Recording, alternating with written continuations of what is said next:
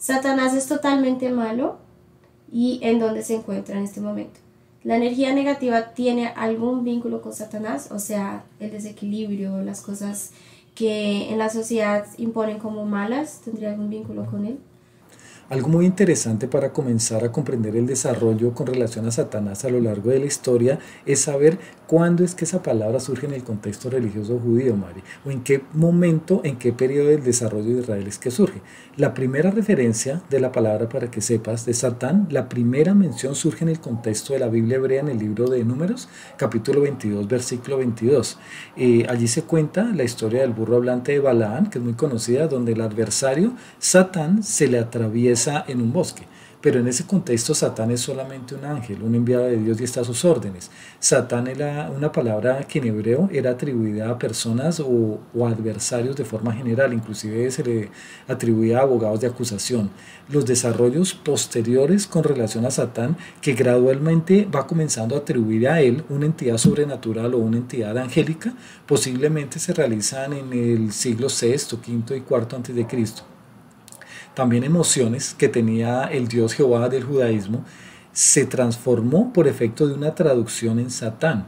Veamos la primera transformación de una emoción de Dios convertida en Satán por una traducción posterior en la Biblia, que inclusive yo marqué.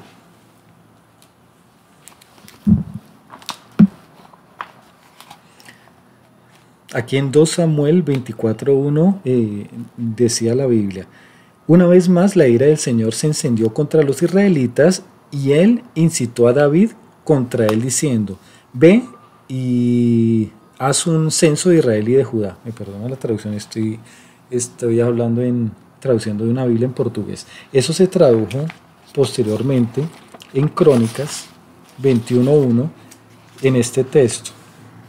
Ahí dijeron, entonces Satanás se levantó contra Israel e incitó a David a levantar el censo de Israel en ese momento ya se utiliza la palabra de Satanás y no, y no Dios.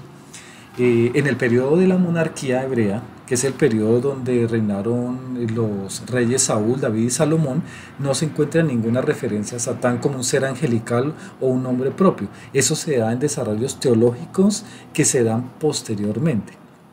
O sea, en torno al año 1000 antes de Cristo aproximadamente no se tenía la idea del Satán actual. Y aquí también algo interesante de observar en ese periodo de la historia de Israel y su religión es que para los israelitas se comprendía que el Dios de Israel era la causa primera de absolutamente todo, sea de la paz, la bondad y la luz, así como también de las tinieblas y de la propia maldad. Inclusive veamos aquí en Isaías 45, 7 lo que dice también.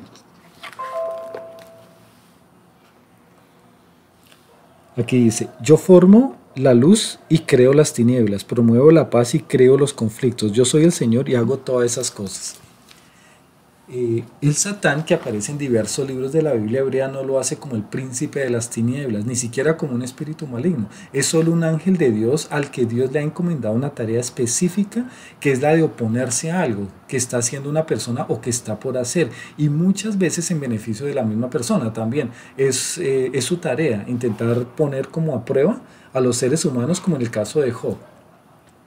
En todos esos casos, Satán es un ángel o es un miembro del coro angelical y no es un nombre, eh, es solamente como una designación para cualquier ángel que tenga el papel de oponerse.